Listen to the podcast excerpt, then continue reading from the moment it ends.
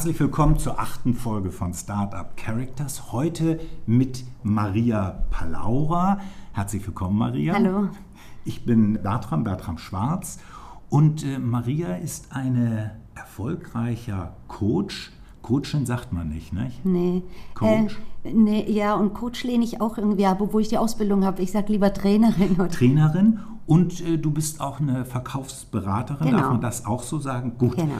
prima. Aber du bist auch ehemalige Gründerin des Nachbarschaftsportals Dumarang. Genau. Und damit bist du gescheitert Mhm. und darüber wollen wir heute reden. Wir wollen über das Scheitern reden. Okay. Und bei dir hat es richtig gekracht.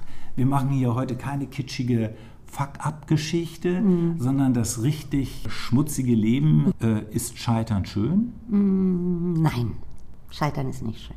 Das glaube ich gerne und wer deine Geschichte nachher kennt, weiß auch, worüber du redest. Wir fangen an mit dem Elevator Pitch. Also du sagst den Hörern, was Dumarang war. Du hast eine Minute Zeit. Wir fahren mit dem Fahrstuhl nach oben. Auf der Hälfte der Strecke kriegst du einen kleinen Zwischenton. Da weißt du, Hälfte ist rum und dann kommen wir oben an. Und dann weiß jeder, was Dumarang ist. Oh mein was, Gott. Wann, wann war das? In welcher Zeit hast Wir du haben Dumarang? 2013 gegründet Ja. und ich habe 2018 zugemacht. Gut, so, jetzt aber erstmal erklären, was Dumarang ist. Los geht's. Dumerang war eine Nachbarschaftshilfe-Plattform. Also Leute sollten sich dort treffen und bei Alltagstätigkeiten sich helfen. Es konnten Punkte gesammelt werden. Es war kostenpflichtig und alles, was wir verdient haben, auch über Werbekunden, alles, was diese Plattform an Umsatz hatte, wurde dann unter den Teilnehmern je nach Aktivität ausgeschüttet. Und das war so geben und nehmen und helfen und unterstützen und ja, lange vor nebenan übrigens. Und damals waren wir auch mit der Idee sicher, sowas wird gebraucht. Und ist es gebraucht worden? Ja, anfangs ganz schön sogar, ja. Okay, du bist nach 45 Sekunden schon durch. Das ist natürlich sehr lobenswert. Naja, ist ja auch schief gegangen. Wir reden ja noch über, über Dumarang ein bisschen, da kannst du es dann noch mal ein bisschen genauer erklären. Aber jetzt wissen wir so ungefähr, was du dich beschäftigt hast. Wir wissen, dass du Verkaufsberaterin bist und Trainerin. Auch darüber reden wir noch. Aber jetzt wollen wir erstmal über dich reden. Wer bist du? Wir fangen mit einem kleinen Fragespiel an. Okay. In der Stadt, Auto oder Fahrrad? Auto. Ah, eine leidenschaftliche Autofahrerin. Ja, und auch eine gute. Kommunikation, Telefon oder mehr Mail, Messenger? Hm, Beides gleich, würde ich sagen. Ja, und wenn du dich Telefon. entscheiden müsstest? Telefon. Direkt mit Menschen reden. Ja. Okay. Zum Entspannen, Radio oder TV? TV. Was? Ja. Wir haben uns beim Radio kennengelernt. Ja. Das dürfen unsere Radiokollegen jetzt aber nicht wissen. Aber es ging um Entspannen und tatsächlich, ich lege mich auf die Couch und dann, sobald ich liege, schlafe ich auch. Also ich bin dann tiefenentspannt beim Fernseher und wenn ich Tatort schauen will, dann sollte ich gefälligst auch richtig aufrecht sitzen, weil TV schläfert mich ein. Und es ging um Entspannen, ja. Hörst du denn noch Radio? Ja, klar, gerettet. klar. Im Urlaub, nach Italien oder Griechenland? Oh, das ist gemein. Beides gleich. Also ich komme aus Griechenland, deswegen bin ich sehr oft in Griechenland. Aber seit ich denke, sage ich, wenn ich nicht Griechin wäre, wäre ich wahrscheinlich Italienerin. Deswegen, also mit Italien und Griechenland ist es schwierig, beides. Ja, ich wollte auf die griechischen Wurzeln hinaus und du erzählst ja gleich noch ein bisschen, wie du hergekommen bist und äh, was du hier alles gemacht hast. Ich habe ich hab nur ein Wort Griechisch gelernt und das kurzen, vor kurzem von dir, Yassou. Das ja, heißt, das heißt Hallo, aber Hallo? auch Tschüss, sowas wie, wie das Ciao bei den Italienern. Ne? Da, damit begrüßt du jemanden, aber verabschiedest ihn auch. So, jetzt wollen wir, wollen wir reden äh, über dich. Wo bist du aufgewachsen? Wo bist du zur Schule gegangen? Studium, so ein bisschen Werdegang. Also, wo bist du aufgewachsen? Ich bin in Frankfurt geboren und aufgewachsen, Frankfurt am Main, muss man ja dazu sagen, geboren und aufgewachsen und dort ging ich auch zur Schule. Ich habe, ich glaube, meine Kindheit war nur Schule. Es war die ganz normale Schule, die jedes Kind hat und nachmittags war Deutsch für Ausländer und abends war griechische Schule, dass ich Bildung überhaupt mitbekomme, weil ich bin ja griechisch, obwohl ich hier geboren bin, griechisch aufgewachsen und das war ziemlich schnell in der deutschen Schule Und da musste ich irgendwie klarkommen und bestehen. Deswegen kann ich mich erinnern, dass ich in meiner Kindheit eigentlich nur Schule gemacht habe. Deine Eltern sind aus Griechenland ja. nach Deutschland gekommen. Ja, das typisch klassische 60er Jahre Gastarbeiter, als Gastarbeiter nach Deutschland gekommen, ja. Und wie ging es dann weiter nach der Schule? Ich wollte auf alle Fälle sofort selbstständig sein, das treibt mich heute noch, ne? selbstbestimmt und selbstständig. Also habe ich eine Lehre gemacht als Bürokaufmann bei der Stadt Frankfurt am Main. Und dann wechselte ich irgendwann in die Werbung. Und das war eine große Agentur, eine tolle Agentur. Damals war Werbung ja Nonplusultra, ne? 90er Jahre, Anfang der 90er Jahre, Ende der 80er. Und ich war bei Leo Burnett, ganz, ganz hervorragend. Und dort war ich Sekretärin und dort wollte ich vorankommen. Also ich wollte so gerne, naja, wenn ich Kundenberater, dann vielleicht in, in die FFF-Abteilung, ja, Film, Funk, Fernsehen oder in die Produktion, dass ich nicht nur in Anführungsstrichen nur Sekretariat mache all die Jahre. Und der Kick für Neubeginn in meinem Leben war tatsächlich nach vier Jahren Kampf in dieser Agentur, dass ich vorankomme, die Aussage, du kommst hier nicht weiter, weil du kein Hochschulstudium hast. Als die in Frankfurt mich wegen fehlendem Hochschulstudium abgelehnt haben, ja. da habe ich gedacht, okay, komm jetzt hier Neuanfang und habe meine Sachen gepackt und bin nach Berlin. Und Berlin fand ich irgendwie spannend, da war gerade die Mauer gefallen und mit 25 macht man sowas. Ja. ja. Und äh, ja, habe ich in Berlin eine Stelle bekommen beim Radio im Sales und da das war sehr schnell sehr erfolgreich und dort habe ich dann so meine Karrieregeschichte geschrieben. Also ja. Als ich anfing, waren wir sieben Leute und als ich ging, war nur im Verkauf 35. Und, und du warst die Chefin. Ne? Ja, genau. Ja, ja, ich stieg dann da auf, genau, ich wurde Geschäftsführerin, aber dieses Hochschulstudium fehlt, das nagte ja dann noch. Ne? Man nimmt ja auch sowas mit mhm. dahin. Und dann habe ich noch ein Bachelor und MBA in Media Management gemacht mhm. bei der Steinbeiß Uni, genau.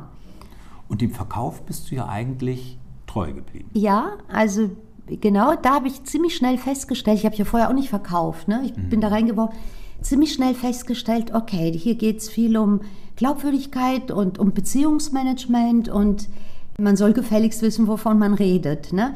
Und wenn, wenn du diese Grundlagen beherrschst und mit Menschen zu tun hast, geht es eigentlich gar nicht anders, als dass du erfolgreich bist. Also ich war im Verkauf sehr schnell und auch nicht so Schnellschuss erfolgreich, sondern sehr beständig erfolgreich. Also zu vielen Kunden von damals habe ich heute noch Kontakt. Jetzt bist du ja zumindest in Teilen wieder zurückgekehrt zum Radio als Trainerin und.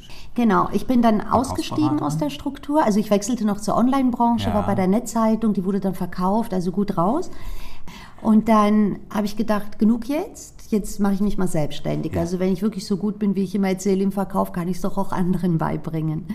Und da habe ich mich 2007 selbstständig gemacht und genau seitdem trainiere ich und, und berate ich und helfe ich Junioren, Senioren, motivierten, unmotivierten, Führungskräften, aufgestiegenen, abgestiegenen. Eigentlich habe ich immer noch hauptsächlich mit Medienmenschen zu tun und hauptsächlich dort im Sales. Wann kam die Entscheidung, jetzt mache ich ein Startup auf? Ja, also mit meinem Bruder zusammen haben wir zusammengesessen und irgendwie überlegt, ich glaube, da haben wir sogar, obwohl es da noch nicht so krass war wie heute, über Social Media gemeckert, ne? über Facebook und so. Und dann entstand so die Idee, Mensch, man müsste selbst mal was machen. Mein Bruder hat mit Medien nichts zu tun, Maschinenbauingenieur, eher ein ruhiger Kandidat, nicht so ein Selbstdarsteller. Und uns kam die Idee, Mensch, man könnte doch was Neues machen. Ja, und überhaupt, alle leben allein und es fehlt ja auch äh, äh handwerkliche Hilfe und diese Großfamilien gibt es nicht mehr und äh, immer mehr Singlehaushalte und man könnte die doch vernetzen und man könnte doch helfen und die Rentner, das reicht das Geld nicht. Also irgendwann schimpfte einer mal auf Dummerang und nannte das Internetkommunismus. Und da habe ich mich total aufgeregt. Aber am Ende, ja, wir wollten teilen, wir wollten geben, wir wollten Leute zusammenführen, wir, wir haben zu, zu wenig Rente aufgeregt. Wir, ja, und von mir aus kann, konnte man uns auch so beschimpfen. Aber ich weiß, wie sauer ich war. Genau, und so kam die Idee, meinem Bruder und mir. Und äh, die Geschichte von Dumarang einmal zusammengefasst, bevor dir klar war, ich werde da scheitern, denn das ist ja noch sehr interessant, wie du das gelernt hast. Was ist passiert, als es so aufwärts geht? Erstmal geht es ja mit genau. Startups optimistisch immer aufwärts. Genau. Äh, war auch ganz toll bei uns. Also mein Bruder war für alles Mathematische. Ne? Was nehmen wir ein und was schütten wir aus und wie schütten wir es aus und wie machen wir die Formel dahinter. Ich war für alles, was so Marketing ist und Sales und äh, übrigens auch für jede Bestellung eines Briefpapiers, also ich war für alles. Wir haben dann noch eine Freundin dazu geholt, äh, die Grafikdesignerin war für das Schöne. Und dann haben wir noch eine Texterin dazu geholt, ebenfalls eine Freundin, um diese ganze Textleistung zu machen. Und wir hatten noch zwei Brüder gefunden, zwei ganz tolle Jungs übrigens, die die IT übernommen haben. Und somit waren wir sechs und alle sechs deckten, also wir deckten alles ab, was uns Startup braucht. Anfangs muss ich sagen, also die sechs waren top, also toll, alle sechs tolle Leute. Nun kannten wir uns ja auch alle, ne? Ja. Die Aufgaben, die jeder hatte, top die Stimmung top und dann fanden sich auch, das Geld habe ich erstmal investiert und zwar alles, was ich hier beiseite hatte. Ne?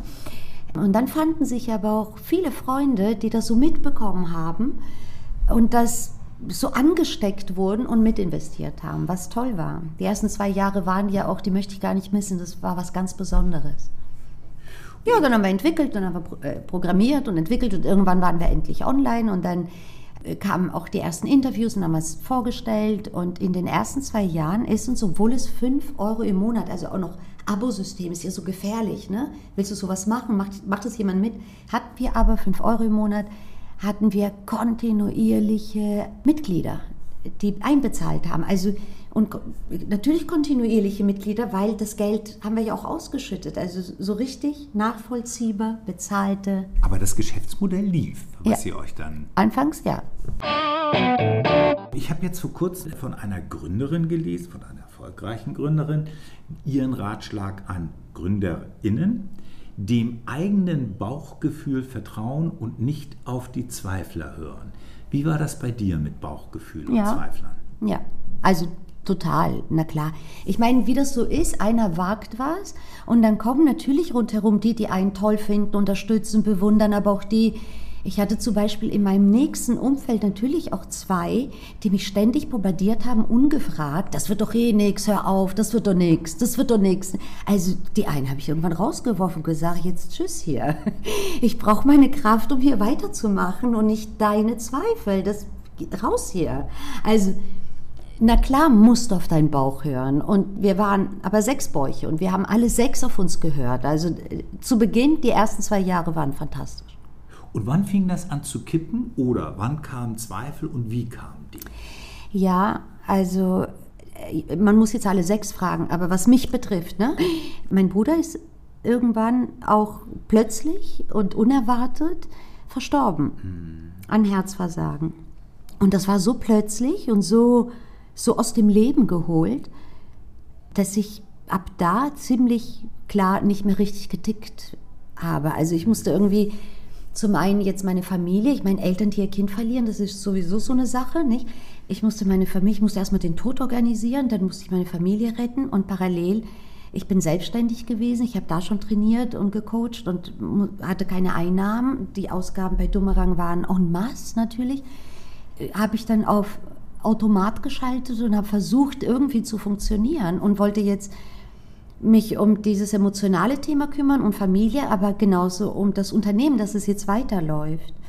Viel weiß ich nicht mehr, außer dass ich ziemlich schnell ziemlich unausstehlich wurde, glaube ich, durch diesen Druck auch so, mhm. der da entstand. Ne? Also ich habe dann nicht mehr freundschaftlich gefragt, und macht es noch Spaß und wie ist es, sondern wie weit sind wir? Wann verdienen wir Geld? Also ich war unausstehlich, einfach weil das Geld rast raus. Also sowieso fürs Leben, dann sowieso, wenn du gründest, dann sowieso, wenn jemand stirbt ja. und dann sowieso, wenn du nicht mal einen Cent verdienst, weil wen willst du denn da schulen, coachen, trainieren und motivieren, wenn du gerade einen Todesfall hantierst ja. und zwar der nächste Mensch, ja. Mit, mein Bruder war nicht nur mein Bruder, er war auch mein Vertrauter und zu der Zeit auch noch mein Geschäftsmann, also das war schon echt bitter.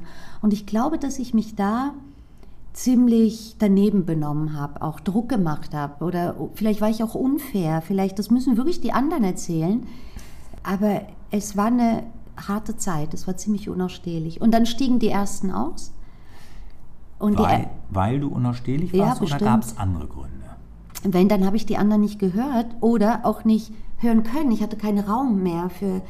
Und dann habe ich von Frankfurt aus, wenn ich überhaupt fünf Minuten Zeit hatte, habe ich ja, dann entweder gemailt oder geschrieben, wie läuft's. Ich hatte dann, glaube ich, keinen Kopf zu hören, ob sich die Leute wohlfühlen. Also zwei stiegen aus, das war dann die IT. Und dann stieg noch Text aus und dann hatte ich eine treue Seele, die noch da war. Das war unsere Grafikdesignerin und auch gute Freundin. Ab da hätte ich Beratung auch gebraucht oder Hilfe oder jemand an meiner Seite, der sagt, so weit, nicht so weit. Da habe ich hängeringend nach einem neuen ITler gesucht, mhm. damit das Projekt weitergeht. Würdest du denn sagen, äh, die, dieses externe Ereignis von dem Tod deines Bruders hat dann, das war der Kipppunkt oder gab es noch andere Gründe? Der Kipppunkt für das Team, wie ja. wir gestartet sind, ganz bestimmt. Ganz bestimmt, weil diese Freude zu sechst und dieses Ausgelassene und Unbeschwerte, das wir hatten, das war ja schlagartig mhm. weg durch den Schicksalsschlag. Die Idee aber nicht. Also die Idee, was Dummerang ausgemacht hat oder wofür das kommen sollte. Oder wir hatten ja da schon sechs 600, 650 zahlende Mitglieder, die auch jeden Monat agiert haben, sich geholfen haben, registriert haben, die auch nichts davon mitbekommen haben, weil die wissen ja nicht, was im Hintergrund passiert. Und da sah ich eben das und dachte, nee, also die Idee kippte da auf gar keinen Fall. Da, da dachte ich sogar, okay, Ärmel hoch und hoch, irgendwie muss ich das jetzt hier schaffen, dass es weitergeht, weil die Idee war nicht am Kippen, das Team kippte da schon. Wir haben hier in diesem Podcast immer wieder darüber gesprochen, wie wichtig das Team ist, die Zusammenstellung des Teams. Wir haben über solche externen Ereignisse, die dann reinkrachen, haben wir nicht gesprochen. Aber man muss ja wissen, dass das in irgendeiner Form, muss ja nicht gleich der Tod eines Teammitglieds, in deinem Falle sogar noch des Bruders sein, sondern irgendwas anderes. Wann hast du gemerkt oder wie hast du gelernt, jetzt muss ich mit diesem Projekt aufhören? Sehr viel später. Also meine im Nachhinein größter Fehler war, dass ich das IT-Team und am Ende ziemlich desperate habe ich da jeden genommen, der kam und unglaubliches Geld bezahlt, unbedingt ersetzen wollte. Unbedingt wollte ich, dass jetzt gefälligst ein ITler kommt und nach diesen zwei, mit denen ich gegründet hatte, ne, die top waren, habe ich ein, zwei, drei, viermal das IT-Team ersetzt. Und du hast dann auf externe. Äh, genau. Und ja. immer bezahlt. Und jetzt ist es ja so, und ich habe wirklich, ich, ich habe alles andere ja gemacht, ne? Und ich kann auch alles andere machen, aber IT kann ich nicht. Zu Beginn der Geschichte sagte ich zu meiner damaligen Mitgründerin, Britta, ich gehe jetzt an die TU und studiere ganz schnell IT, dann kann ich selbst. Es ist immer besser, es selbst zu können. Ich weiß, wie ich das sagte. Und ganz viel später habe ich über diesen Spruch mehrmals lachen müssen, weil es sieht mir ähnlicher, es schnell zu lernen, zu studieren und mitzureden, als das, was dann passiert war. Natürlich auch durch diesen ganzen Stress des Lebens, was dann zu mir kam, blind nur zu bezahlen. Also im Grunde hat jeder ITler, der neu dazu kam, erzählt, ah, das müssen wir ganz neu machen. Ich kann das, was besteht, nicht fortführen. Wir müssen ganz neu gründen. Und dann hat er angefangen, ganz neu zu gründen. Das kostete ein Vermögen. Ich habe es bezahlt. Und irgendwann sollte es ja jetzt online gehen. Wir sollten switchen. Das musste laufen. Es lief nicht. Und dann ging der ITler. Und dann kam der Nächste. Und der Nächste sagte auch. Und dass ich so doof war, das so oft mitzumachen, das ist eigentlich unglaublich. Hast du das erkannt oder haben andere dir geholfen, das zu erkennen, dass jetzt Schluss ist? Also ich habe einen guten Freund, der da auch investiert war und sich mit IT auskennt, der mir sehr ich bin ja auch stark, wenn ich was will. Ne? Da kann man mir nicht reinreden, muss ich dazu sagen. Das ist ganz schwierig. Und dann bin ich bestimmt auch beratungsresistent. Der war aber dann, der war gut, der hat gut reingeredet. Aber dann habe ich ihn plötzlich überredet oder überzeugt, dass er doch bei dem nächsten ITler beim Gespräch dabei ist. Nicht, dass ich aufgebe, sondern da soll er mir doch helfen, den ITler zu suchen. Wann kam der Punkt, dass du sagtest, so jetzt muss ich aufhören? Als ich beim letzten ITler gesagt habe, Schluss jetzt, wir haben hier einen Werkvertrag, du hast es nicht geliefert, ich bezahle dich nicht. Und man muss dazu sagen, es gibt keine Rechnung, die ich nicht bezahle. Ich bin ein Schnellzahler, ein Sofortzahler und ich habe auch einen Ruf darin. Ich kriege keine Mahnung, nicht mal vom Strafzettel.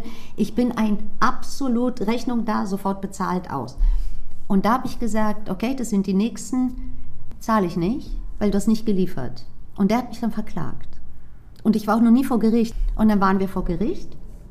Und dann habe ich aufgeführt, worum es geht und habe Recht bekommen.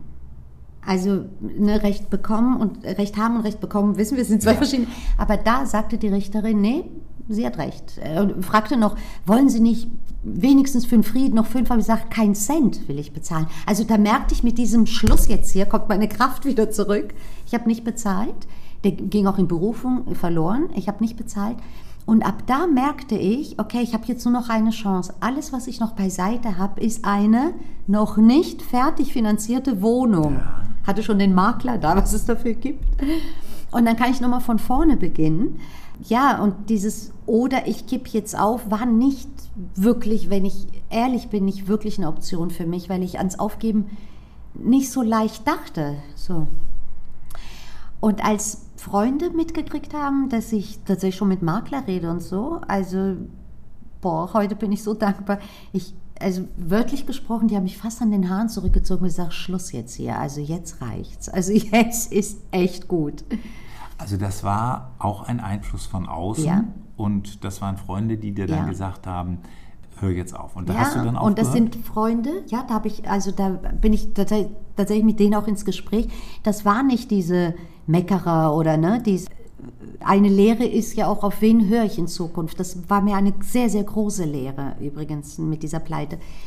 Aber auf die habe ich immer gehört. Und dann, ja, doch, das war, ich muss sagen, obwohl ich immer wieder gehört habe, man muss wissen, wann man ein vom toten Pferd aussteigt ja, ja. oder wie heißt dieser Spruch? Genau, das habe ich auch schon oft gehört in meinem Weg. Aber dieses glasklar Einreden von diesen zwei Freunden, das war das, wo ich dann gesagt habe, ja, ich glaube, die haben recht. Reden wir über das, was Gründerinnen von dir lernen können beim Scheitern. Denn du hast danach ja nie wieder ein Startup gegründet. Mhm. Wann sollten Gründer ganz grundsätzlich über ihre Planung, über ihr Projekt, über ihr Startup nachdenken? Äh, nachdenken, wann aufzugeben oder ja. aufzugeben? Ja. Oder muss man wie bei dir immer darauf warten, dass von draußen ein Impuls kommt, so hör mal lieber auf damit, du machst dich kaputt?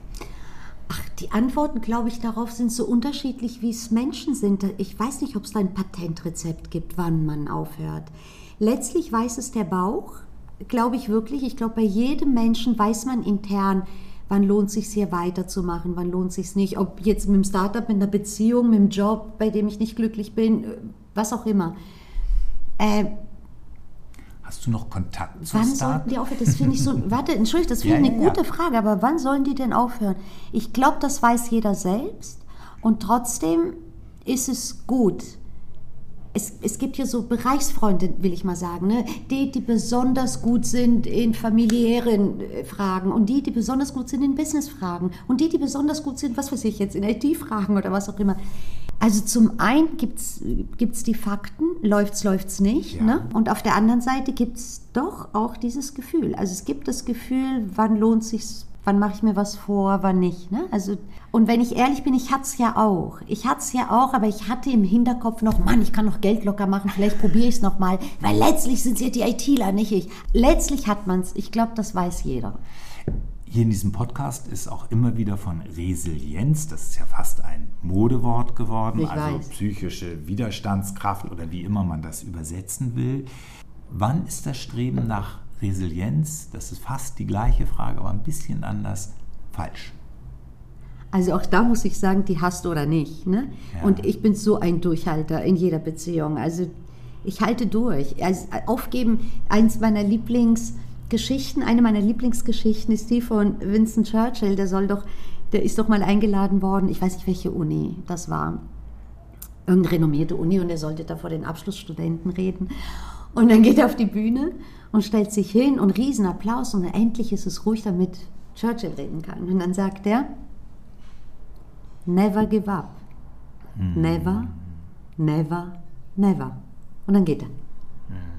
Und total irritierte Studenten, was, die wollten doch was hören jetzt und so. Und das war alles, was er gesagt hat. Dann doof, da Applaus. Und das habe ich gehört vor ganz vielen Jahren und dachte, das passt irgendwie auch zu mir. Also ich denke mal, aufgeben kann man immer und durchhalten, Dinge durchhalten, um zu gucken. Also ich halte beim Sport irgendwie länger durch. Ich halte, ich durchhalten. Ich habe diese Widerstandsfähigkeit. Kommt aber auch aus meiner Jugend. Ich bin so erzogen. Ich meine, Gastarbeiterkinder halten ein bisschen mehr aus. Ja. Ich bin nicht diese behütete, also war auch mein Bruder nicht. Wir sind geliebt worden, natürlich, und wir sind gut erzogen worden, alles, aber wir sind nicht diese Behüteten und hinbringen und abholen. Ich, ich musste irgendwie, ohne die Sprache zu können, quer durch Frankfurt dreimal die S-Bahn, äh, äh Straßenbahn damals noch umsteigen und noch meinen kleinen Bruder am Schlepptau und irgendwie musste ich klarkommen und dann musste ich in diese Schule, die ich nicht verstehe. Also ich glaube, ich hatte von Kind auf etwas, was Durchhaltevermögen und seelische Widerstandskraft war immer in mir. Und klar kann man da auch ein bisschen was trainieren, aber diese Modeworte, das geht mir so auf die Nerven, deswegen will ich mich auch nicht mehr Coach nennen. Und deswegen werde ich dieses Wort auch nicht sagen, aber ich halte gut durch, ja. Also ich halte so, Probleme durch. Du, hast du aufgehört, hast das liquidiert, musstest die letzte große Rechnung an die ITler nicht mehr bezahlen per Gerichtsbeschluss und bist dann wieder zurückgekehrt oder hast weitergemacht in deinem Beruf als Trainerin. Wenn du jetzt rückblickend die Frage beantworten würdest, ist dein persönliches Scheitern wertvoll bei deiner Tätigkeit als Trainerin? Ich glaube schon. Also ja, das glaube ich sogar sehr, weil es ist schon gut, so das Leben gelebt oder viel vom Leben schon gelebt zu haben, wenn man andere berät und denen hilft und das finde ich sowieso, ja, und scheitern auf jeden Fall. Wir haben ja jeden Tag Alltagsscheitern. Also äh, Verkäufer machen Akquise, rufen 50 Leute an, wollen einen Termin kriegen, kriegen gar keinen. Das ist ein kleines Scheitern am Tag, weil das ist sein Job, dafür geht er dahin. Dann hat er endlich einen Termin, dann präsentiert er und nochmal präsentiert er, dann geht es in die Preisverhandlung, dann wird die Rabattschlacht aufgemacht und dann geht es ums Closing und dann kriegt er es aber nicht. Das ist auch ein kleines Scheitern. Und das gibt es dann in etwas größer und dann finde ich, jede gesunde Vita soll auch mal einen Rauschmiss haben. Und man muss doch Höhen und Tiefen erlebt haben im Leben. Und erst recht, wenn man als Berater unterwegs ist. Ich bin ein besserer Berater, weil ich einiges an Kreide gefressen habe im Leben, wie man so Kreide, schön sagt. Ja. Sind deine Lernerfolge anwendbar auf die Startup-Szene? Hast du einen Tipp für Startupper nach dem, was du erlebt hast? Einen? Ja, hör auf deinen Bauch und ich, ich glaube, guck genau auf dein Team. Ich habe letztens Kollegen getroffen, die ich 20 Jahre nicht gesehen habe ähm, die haben eine ganz, ganz erfolgreiche Agentur zusammen gegründet, die gibt es auch schon 20 Jahre eben. Und wir waren Mittagessen und dann haben die mir erzählt, wie die sich selbstständig gemacht haben. Und das, das hat mich wirklich begeistert und das ist etwas, was ich auch für mich mitnehme. Es sind zwei Männer, damals noch zwei Jungs, zwei Männer und die haben sich so geprüft gegenseitig. Also die waren obwohl sie Kollegen vorher waren, waren sie zusammen essen, dann sind sie zusammen noch auf einer Reise gewesen. Nochmal essen, nochmal. Und dann habe ich gesagt, wieso? Naja, das ist halt auch wie eine Ehe. Und dann sagte ich, was? So hart? Ne? Also mhm. meine Gründung ist am Küchentisch entstanden, aber die ist wie eine Ehe, nur mit verdammt viel Kohle, ja, und dann muss es klappen. Das Wort ist hier schon in dem Podcast auch gefallen. Startup ist wie eine Ehe. Ja, und mit wem du es machst ja auch. Also ja ja, ja, die Team. Und die Idee, was ist mein Tipp? Die Idee und der Beginn ist ja ganz euphorisch. Ne? Und dann kommen diese berühmten Zufälle noch, die helfen und man strahlt immer ne? und man hat so eine Motivation und das ist so toll. Aber es kommen immer die Phasen, wie auch in jedem Job oder in jeder Beziehung, wie überall, es kommen diese Phasen, wo es unausstehlich wird, schwierig wird, wo man nicht mehr kann, nicht mehr mag, wo es Rückschläge gibt, wo es ja, wo es ganz schwierig wird. Und wenn man da auf den falschen Partner gesetzt hat, der dann ja geht oder einen im Stich lässt oder was auch immer, das finde ich bitter. Also man soll ganz, ganz, ganz genau hingucken, mit wem man gründet, ja. So wie du dich jetzt gibst, mit deinen Erfahrungen, was treibt dich im Augenblick weiterhin an, das zu tun, was du machst? Also, zum einen treibt mich, dass ich selbstbestimmt bin und selbstbestimmt arbeiten kann. Das hat mich schon immer angetrieben, so mein eigener Chef. Und zum anderen freue ich mich, mit anderen Menschen zu tun zu haben. Und wann immer wir miteinander arbeiten, sie irgendwie glücklicher oder inspirierter oder motivierter oder wissender zu hinterlassen. Also mich treibt tatsächlich schon lange privat wie beruflich immer das Danke Maria an. Ich will immer hören Danke Maria. Und dann will ich es lesen und dann will ich es hören und ich kriege es als Buchstaben und ich, ich kriege es als Karte und, und das treibt mich schon ungemein, ja.